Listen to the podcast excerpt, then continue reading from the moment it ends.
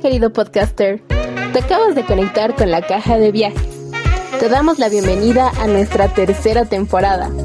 Te presentamos un espacio donde hablaremos de temas que se pueden ver dentro del rubro turístico, junto a invitados especiales que a través de sus experiencias podremos entender y aprender cómo se vive el turismo día a día. Así que, ¿qué te parece si comenzamos?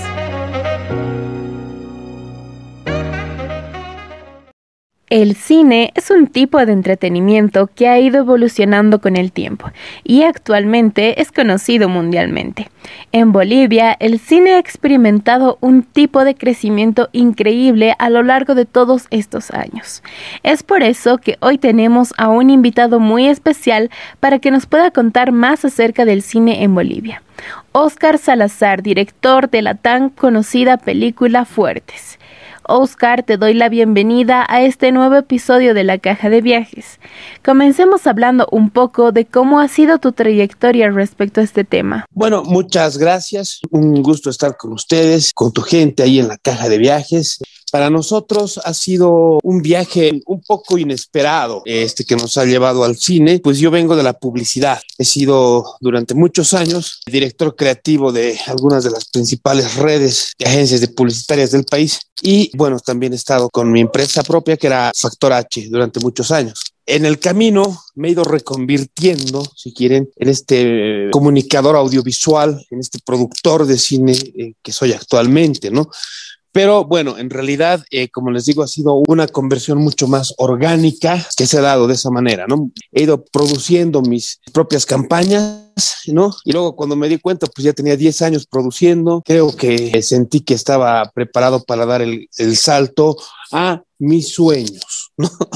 Porque de alguna manera, y es lo lindo de la vida, siempre uno tiene sueños y en algún momento hay que dar el salto, el brinco a ellos. No lo di antes, lo di creo en el momento exacto, cuando estaba totalmente capacitado para poder escribir, dirigir y producir una película de las características de fuertes como la han visto, ¿no? Por eso eh, ha sido mi, mi ópera prima, pero evidentemente se trata de una película que está, creemos, muy bien ambientada, muy bien producida y muy bien narrada, ¿no? Que creo que es la necesidad primordial que debe tener una película, ¿no? Estar bien narrada. Y en base a todas estas experiencias, ¿cómo has comenzado con la carrera de cinematografía? El año 2015, ya después de muchos, muchos años de productor de cine publicitario, entré en un proyecto eh, muy bonito que se llama 48 horas Project Cine, ¿sí? En el cual es un concurso a nivel eh, mundial, digamos, en el que tienes 48 horas para escribir, producir y postproducir y entregar un, una película de siete minutos, un cortometraje con una duración máxima de siete minutos. No, eso fue un ejercicio, yo, yo lo hice, creo que por ese espíritu de siempre estar haciendo algo, de siempre estar activo, ¿no? Y me sentí tan a gusto, me sentí en el mundo de contar ficción, que es muy diferente a hacer cine publicitario. El cine publicitario es pues guion, cliente y bueno, es un trabajo, ¿no es cierto? Que yo lo hacía muy feliz. Pero ya cuando empecé a hacer ficción en ese proyecto, wow, o sea, me sentí totalmente atrapado y dije, no, esto es lo mismo mío, esto me tengo que dedicar a esto. Eso fue el 2015 y el 2016 comencé a escribir el guion de la película Fuertes, ¿no? El cual fue producido entre 2017 y 2018 con rodaje exacto de noviembre y diciembre de 2017. Y ya todo el 2018 estuvimos en el tema de la post, de los fondos, de toda la parte que no es nada sexy, digamos, del cine, ¿no? La parte de la plata. Y bueno, la estrenamos el, el 2019 con muchas expectativas en, en, octubre de 2019. Y bueno, comenzaron a pasar muchas cosas, entre ellas, pues el, el fraude electoral que se suscitó con las consiguientes convulsiones sociales y posteriormente el coronavirus. Pero fue ese el camino de la película Fuertes, mi debut y mi primera película, ¿no? Y sí, de hecho estuvimos viendo algunas partes de tus producciones y queríamos saber cómo surgió tu deseo por el cine. Mira, te soy bien honesto. Yo era un cultor de cine, eh, me gusta el cine, me gusta sobre todo las películas bien contadas, no, no es que me guste mucho, digamos, por decirte, un cine más alternativo, un cine que esté, digo, europeo, no, no, a mí me gusta el cine normal, el que le gusta a todo el mundo, me gusta a mí. muchas veces yo veía películas y decía, pucha, yo hubiera hecho esto, yo hubiera hecho esto, yo pensaba, no lo decía siquiera. El año 2015, como te dije, participé en ese concurso, entendí que es posible, que estaba en mí el contar ficción.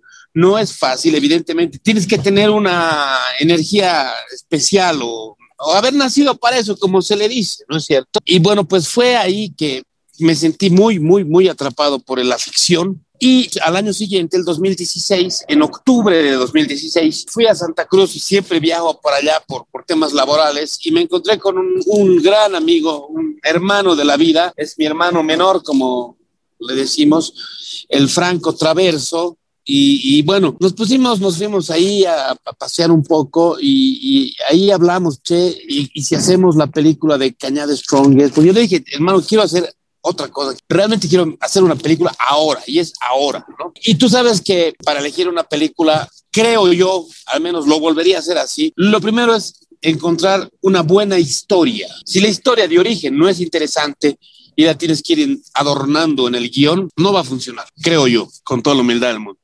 Entonces, la historia de Cañada Strongest era ya de por sí muy buena y más allá de nuestro fanatismo o no por el equipo de fútbol porque sonaba muy bien, hey, contemos la historia de cómo jugadores profesionales de un club se van a la guerra a defender a su patria y se van juntos y encima ganan la batalla que cambia el curso de la guerra, porque es así.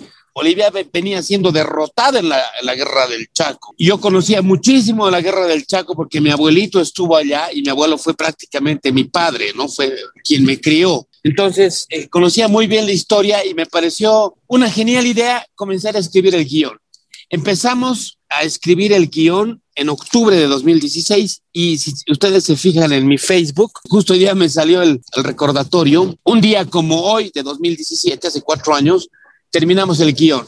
Tardamos en escribirlo tres meses, ponerle. Y bueno, esa es más o menos la historia de, de cómo arrancó el proyecto Fuertes. Genial, Oscar. Dinos, ¿esta ha sido tu única producción cinematográfica o has dirigido otras películas a lo largo de tu carrera? No, yo vengo del cine publicitario, ¿no? Entonces he hecho, escrito y producido y rodado más de 600 o 700 comerciales para los principales anunciantes del país, refrescos, telefónicas, cervezas, este, bancos, petroleras, en fin. Ya entrando al mundo del cine, el 2015 hice un cortometraje que se llamaba Miro por Voz, dentro del proyecto 48 Horas Film Hours, 48 Hours Film Project, que es un proyecto mundial. Es una competencia anual ya donde los realizadores tienen 48 horas para, para producir en el contexto completo un cortometraje de 7 minutos. El 2017 volví a hacer eso, entonces tengo dos cortometrajes, tengo este largometraje que es Fuertes, tengo varios documentales y cortometrajes también. Este año hice un par, uno para Iván Arias, el, el actual alcalde electo. Hicimos un cortometraje documental sobre su vida, que está muy bonito. Sí, lo pueden ver en la página de Iván Arias Durán. Eh, también hicimos un cortometraje documental muy bonito este año para la Cámara Nacional de Industrias. Y en este momento tengo una película ya prácticamente lista para ser filmada. Ya es un largometraje de ciencia ficción que se llama La Sociedad del Rayo, que te cuenta y gira la trama en torno a cómo, eh, digamos, eh, los fenómenos paranormales que se llegan a suscitar en las personas que reciben el golpe de un rayo en una tormenta eléctrica, ¿no? Es muy interesante, está súper lindo, ha sido ya seleccionado en su desarrollo en el Festival de Florianópolis en Brasil, en Floripa, ha sido seleccionado, también ha sido seleccionado en un festival en España, en Calzada de Calatrava. Y bueno, estamos ya trabajando, ya el guion ya está listo, estamos en este momento levantando los fondos finales para poder comenzar con la película.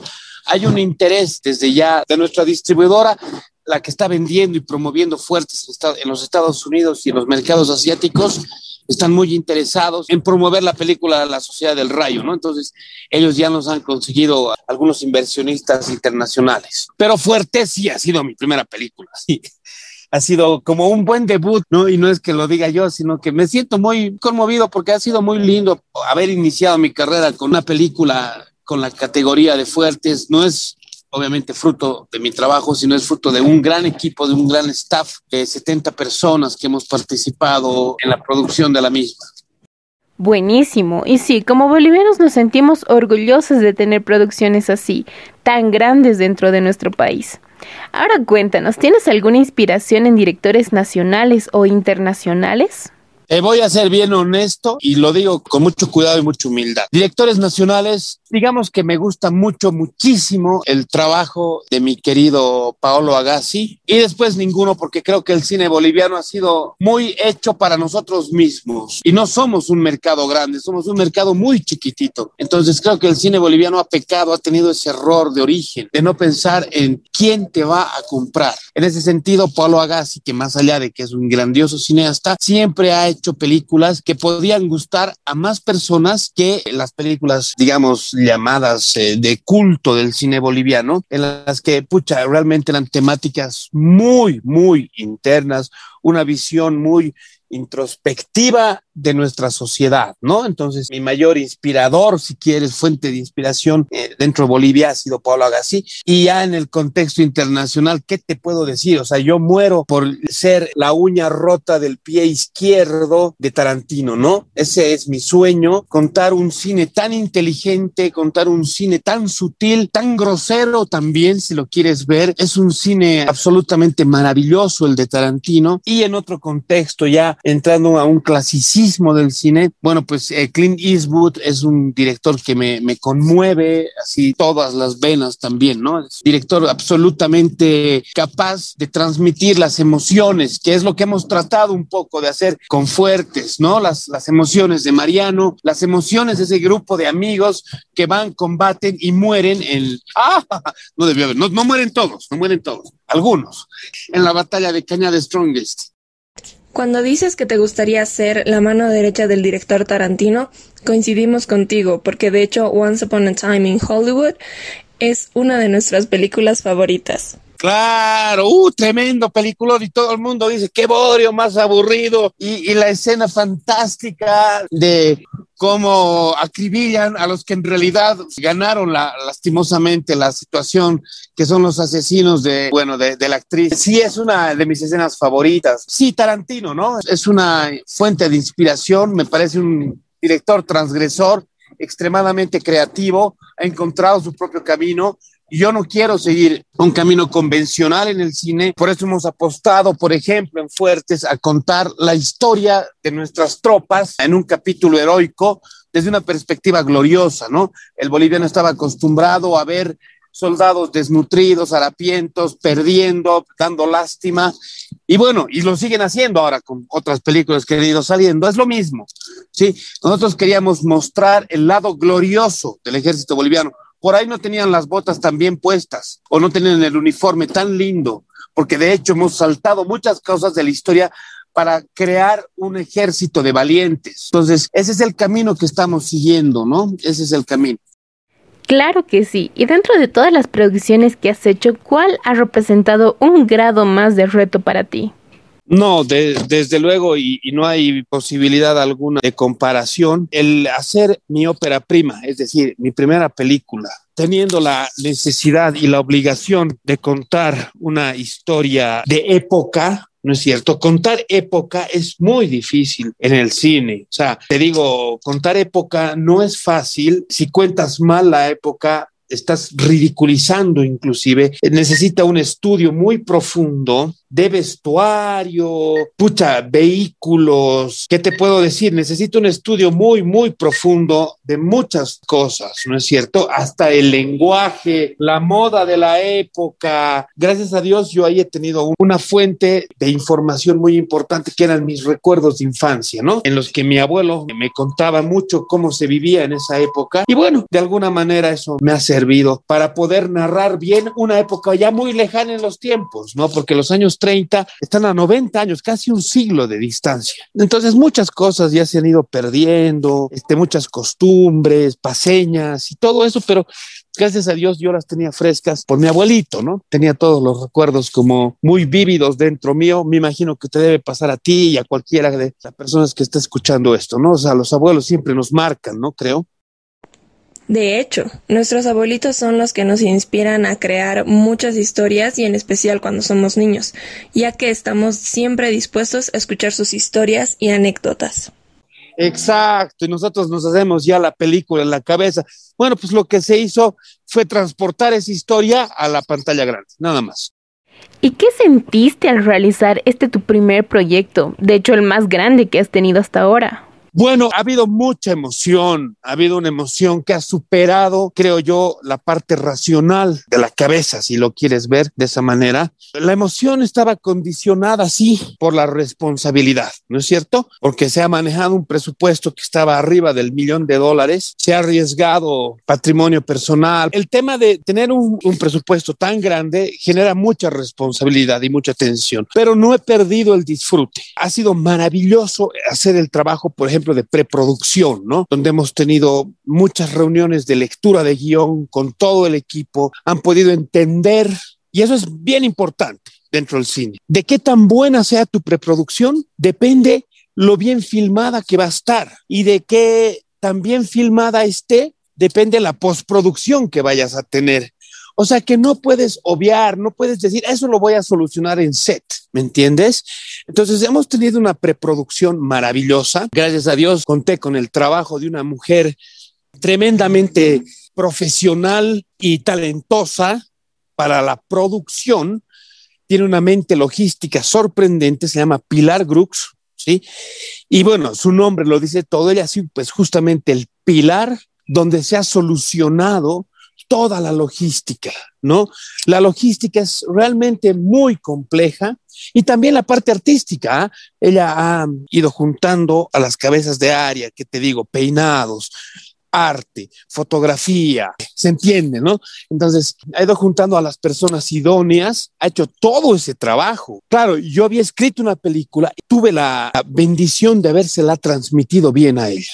Entonces, ella entendía el carácter de cada uno de los personajes y entendía también la complejidad de algunas situaciones y algunas emociones que se tenían que vivir para poder contar bien la historia, ¿no? Entonces, en función a que ella entendió bien la historia, las emociones y los conflictos que se desatan desde emocionales hasta externos, es que ha ido escogiendo personas idóneas en cada una de las áreas de un crew, un staff de cine. Entonces, así ha sido. Genial. ¿Y qué impacto crees que tuvo tu película en la sociedad boliviana? Mira, esa es la parte que todavía estoy en el camino.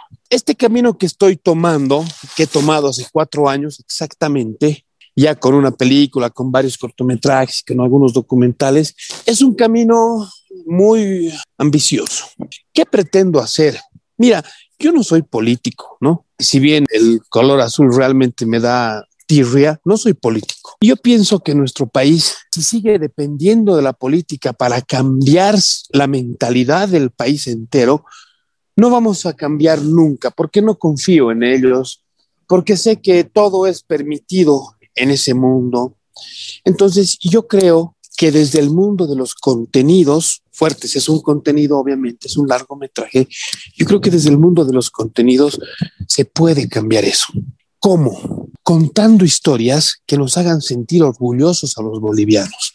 Los bolivianos vivimos programados desde nuestra infancia, que somos perdedores, que nos han robado el mar, que nos han robado el Chaco, nos han robado todo. No, no hemos perdido en una guerra, no hemos cometido errores, no, nos han robado, nos han agredido, nos han lastimado, nos falta esto, nos falta el otro, nos falta qué. Entonces, desde mi lugar, que es el de storyteller, como cineasta, como creador de contenidos, yo quiero intervenir ahí. Y Fuertes lo ha hecho, porque nos ha mostrado un ejército boliviano desde otra perspectiva.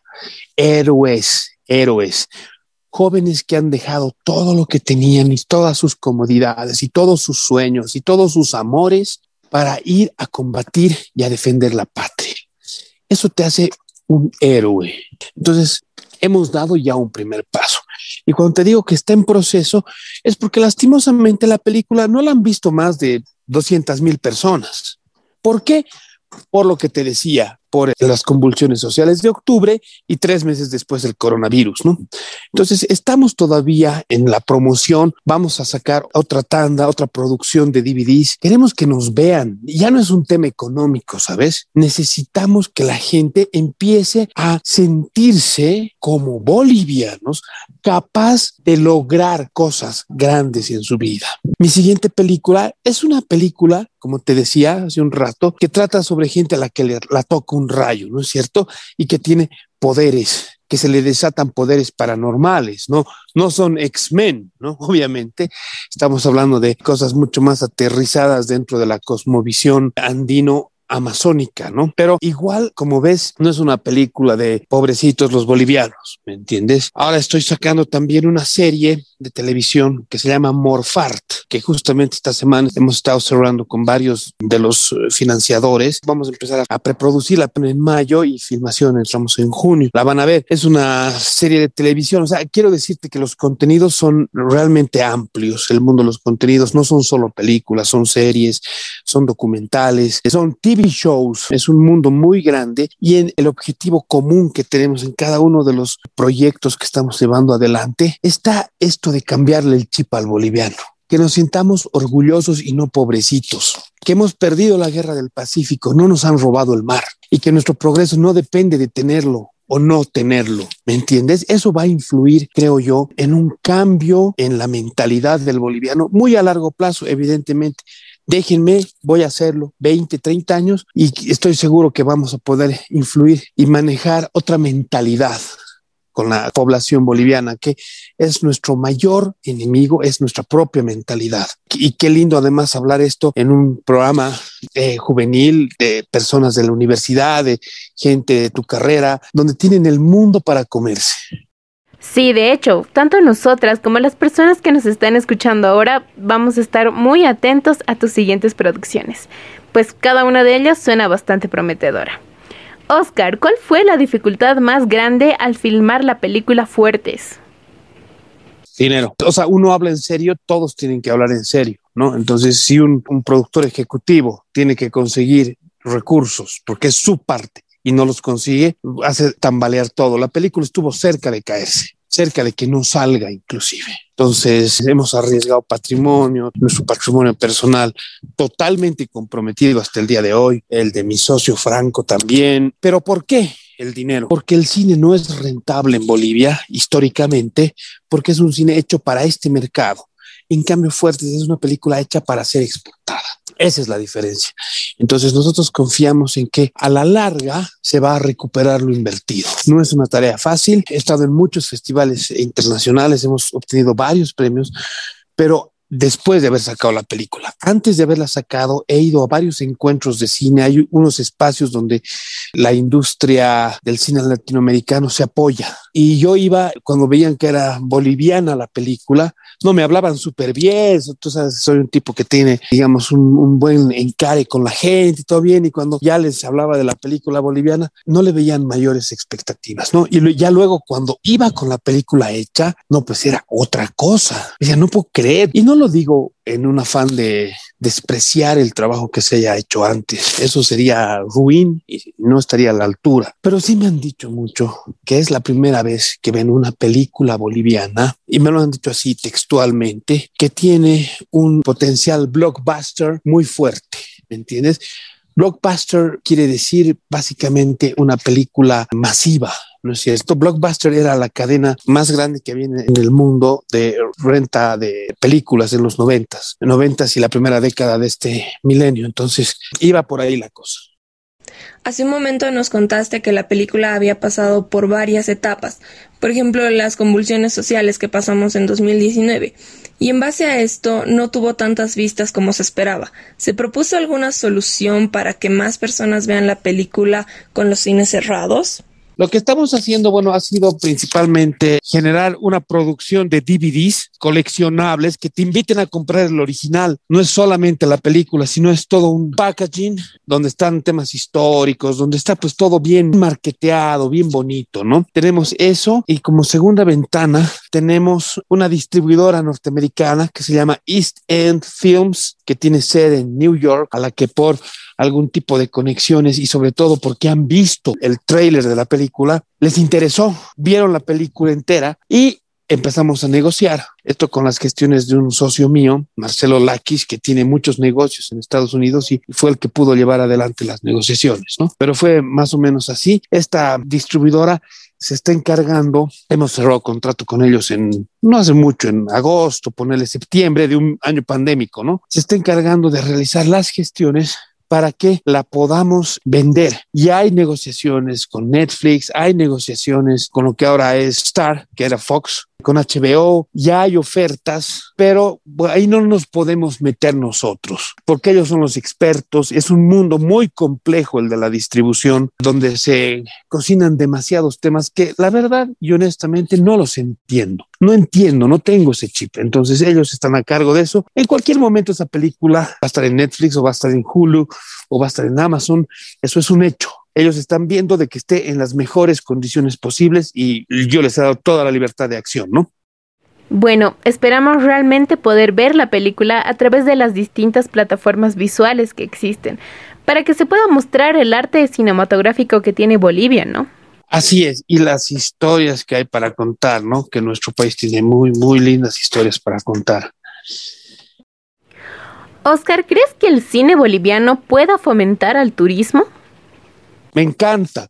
Son dos de mis pasiones más grandes. Mira, yo he trabajado mucho con temas turísticos desde mi campo, que es la publicidad. Sí, y la promoción. He trabajado con un proyecto que se llamaba Two Wonders, que armaba un hub en, en La Paz. Estoy hablando de inicios del de siglo, ¿no? Del 2007, 2008, sí, hace como 12 años. Bueno, entonces yo he trabajado un poco, Bolivia te espera, hace algunos años. Conozco muy bien la industria turística, sé lo que necesita y te puedo decir con toda certeza, te puedo afirmar algo. El cine debería constituirse en uno de los principales impulsores del turismo receptivo. ¿Por qué? Porque Bolivia es un país, ya, y esto ya no te lo digo con chauvinismo nacionalista, no, ay, sí, mi, Bolivia, no. Bolivia es una gran locación, es una locación que tiene, ya hablando en lenguaje de productor, ¿no ve? Cinematográfico, locación tenemos 500 locaciones maravillosas, diferentes. Ese es el sueño que tenemos con mi compa Reinaldo Pacheco, han debido oír hablar de él. Con el Rey justamente queremos promover a Bolivia, pero se necesitan algunas cosas, además de buenas historias, buenos directores o buenos actores. Se necesitan políticas estatales. Para el caso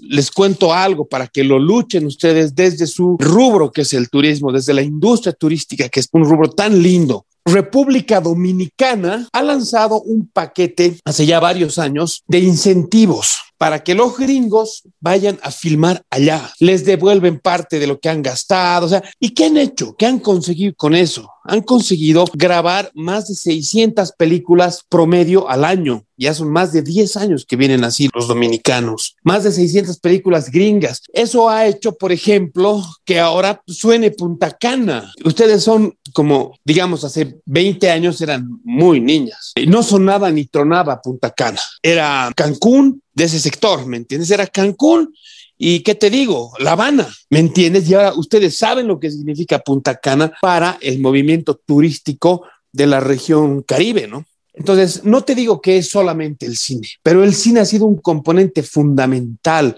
porque ha traído a que a Punta Cana lleguen producciones gigantescas de Hollywood que llegan y te dejan un montón de plata solo por sí mismas, ¿me entiendes? Entonces, desde luego que está en nuestros planes poder afectar positivamente a la industria turística, porque es una industria que particularmente me mueve el alma. Me he vuelto un fan de la marca Perú. Conozco muy bien todo lo que han hecho y siempre estoy esperando qué van a hacer este año, qué van a hacer este año, ¿no? Es un programa de turismo realmente creativo y muy potente porque ha convertido a Perú de ser Bolivia grande en una potencia de turismo mundial.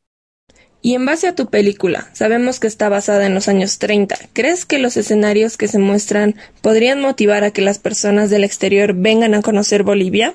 Sí, sí, o sea, sí, desde luego, ¿no? O sea, qué, lindo lugar, digamos, ¿no? Ves nuestras calles coloniales y dices, ¿dónde es eso? Sucre, porque La Paz no tiene una calle colonial. La hemos destrozado de pe a pa, ¿no es cierto? Puede funcionar fuertes como fuertes, pero yo escribiría películas o series o TV shows que estén mucho más desde su misma concepción, que estén mucho más pensados para mostrar turismo. Por ejemplo, tengo una serie de la primera temporada, tiene ocho episodios y estamos todavía guionizándolos, pero está completa la historia, que se llama Road and Roll y se trata justamente de una gira por tierra que hace una banda, una banda de rock pop y es justamente esa gira por tierra que la que la convierte en una suerte de road movie, si bien es una serie, y que te lleva pues por los diferentes lugares más atractivos de Bolivia en términos de turismo, ¿no? Entonces, hay que hacerlo, pero si no se concerta actividades, al menos con un municipio que aproveche todo lo que se está haciendo, se hace difícil. No te digo concertar con el gobierno nacional, porque eso no va a ocurrir por lo menos los próximos cinco años, ¿no? Pero sí, digamos, con algún municipio, ojalá podamos concertar algún tipo de alianza en el que nuestra productora se encarga de producir y promover contenidos que destaquen el potencial turístico de tal municipio, sea Santa Cruz, sea La Paz, sea Tarija, sea Tupiza, sea el que sea. Y el municipio espera con políticas, con incentivos, a los productores de turismo del lugar, espera el movimiento, ¿me entiendes? Esa es hacer gestión, me parece, ¿no? Pues sí, muchos lugares que eran una maravilla, nosotros mismos nos hemos encargado de destruirlos. Así es, lamentablemente es lo que queda. Sin embargo, no es solo historia. Yo este, te digo, por ejemplo, imagínate esta barbaridad que te voy a contar. En los años 80, ustedes saben del israelita que viene, se pierde en el Madiri, vuelve a Israel, bueno, sobrevive, mueren todos menos él y escribe el libro. El libro nos empieza a traer turistas, oleadas y oleadas y oleadas de turistas israelitas, año tras año, año tras año.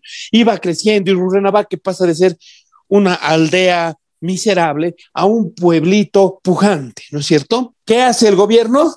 No, como tiene problemas ideológicos con el Estado de Israel, a quienes yo tampoco les profeso una simpatía ideológica, desde luego, ¿no? Porque no coincido con todo lo que han hecho en el área de Palestina, pero no importa.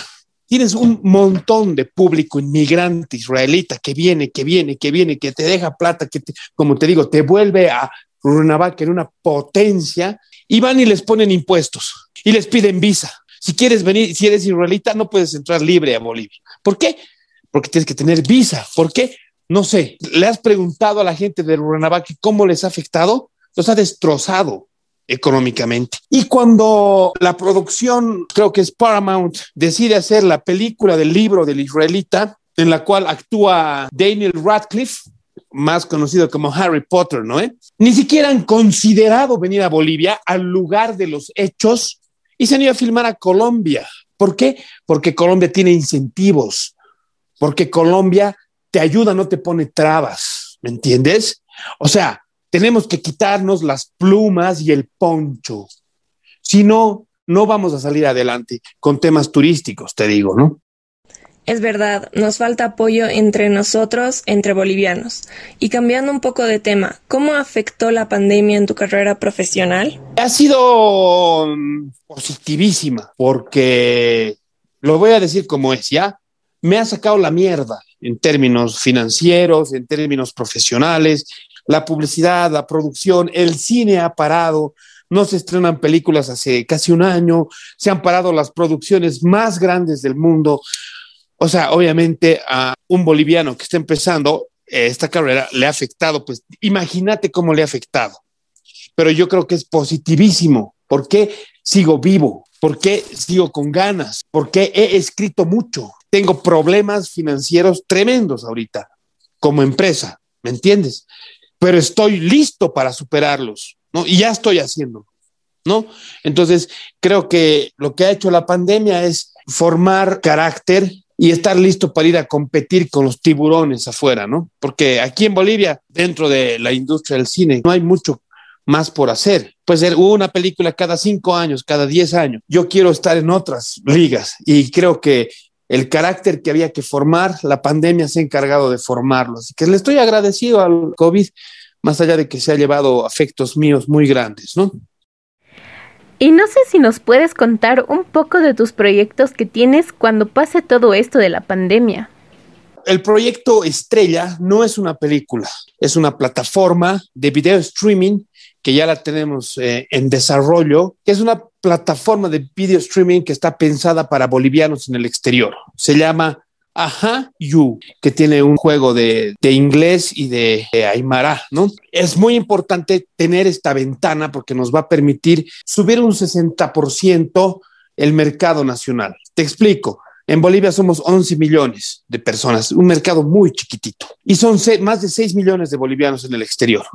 Entonces, Bolivia para mí pasa de tener 11 millones de potenciales espectadores, 11 millones, pasas a tener 17 millones. Además, con la gracia de que esta gente está mucho más desarraigada que nosotros, ¿no? Por ejemplo, puta medio nos patea el cine nacional o nos patea el rock nacional, no ves cosas nuevas. Ah, en cambio, ellos están ávidos de consumir cosas bolivianas, ¿no? Ese es el proyecto principal.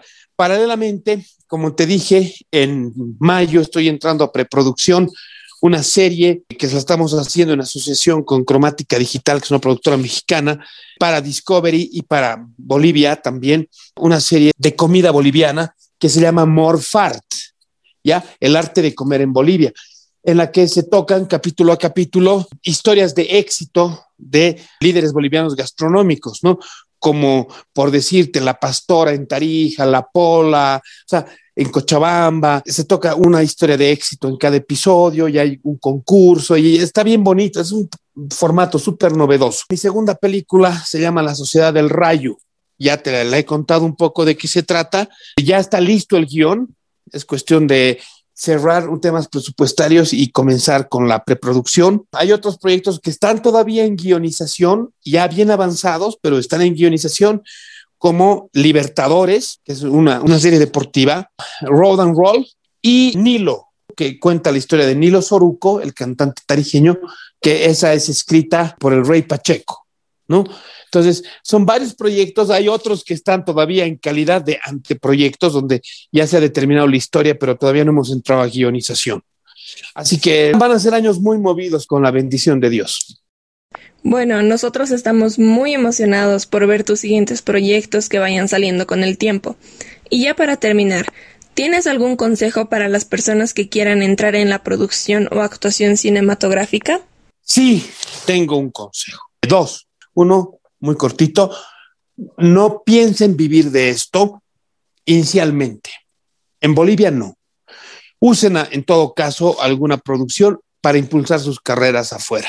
Hasta que en Bolivia no se den las condiciones y haya una industria del cine, no piensen vivir de esto porque se van a quejar y no está bueno ver actores quejándose o productores quejándose de lo cagados que están, porque sabían a lo que se estaban metiendo, por un lado. Y el lado lindo, el arte, la actuación, la producción, la dirección, la dirección de fotografía, la dirección de arte, te llena, te hace feliz. Un día en el set no tiene comparación con un día en cualquier oficina y con sueldos tremendamente diferentes. El arte es un tema de mm, convencimiento, de vocación y de amor.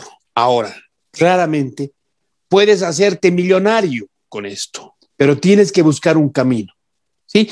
Nuestro país no ayuda, evidentemente, pero tampoco ha ayudado a cuántos mexicanos están triunfando, se han hecho millonarios en Estados Unidos, colombianos, argentinos.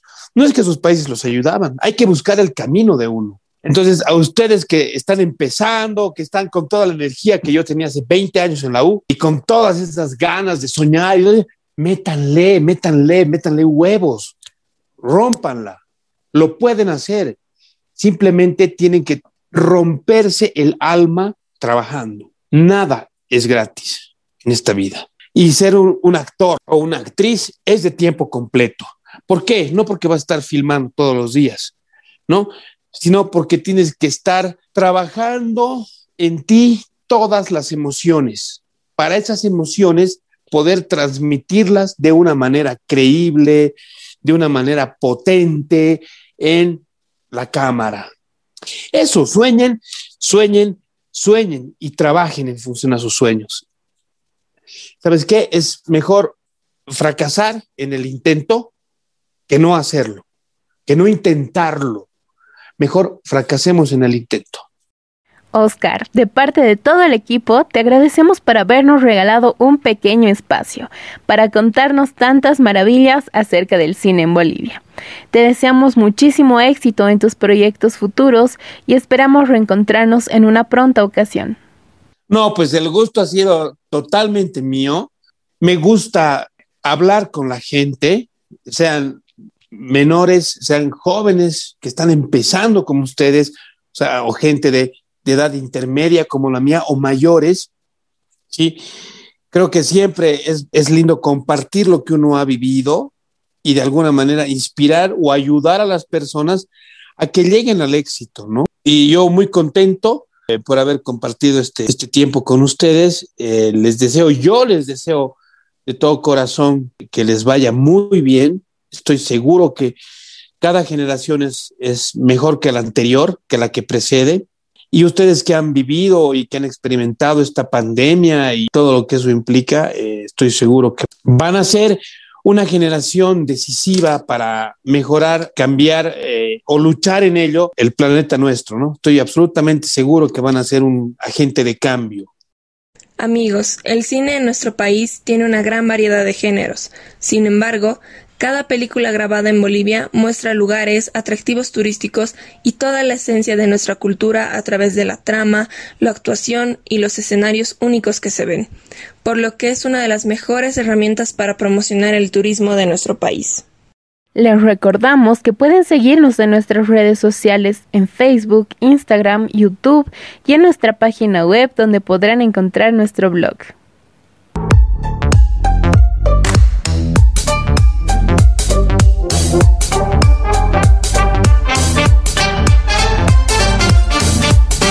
Y es así como concluimos un viaje más dentro de nuestra cajita llena de sorpresas y aventuras.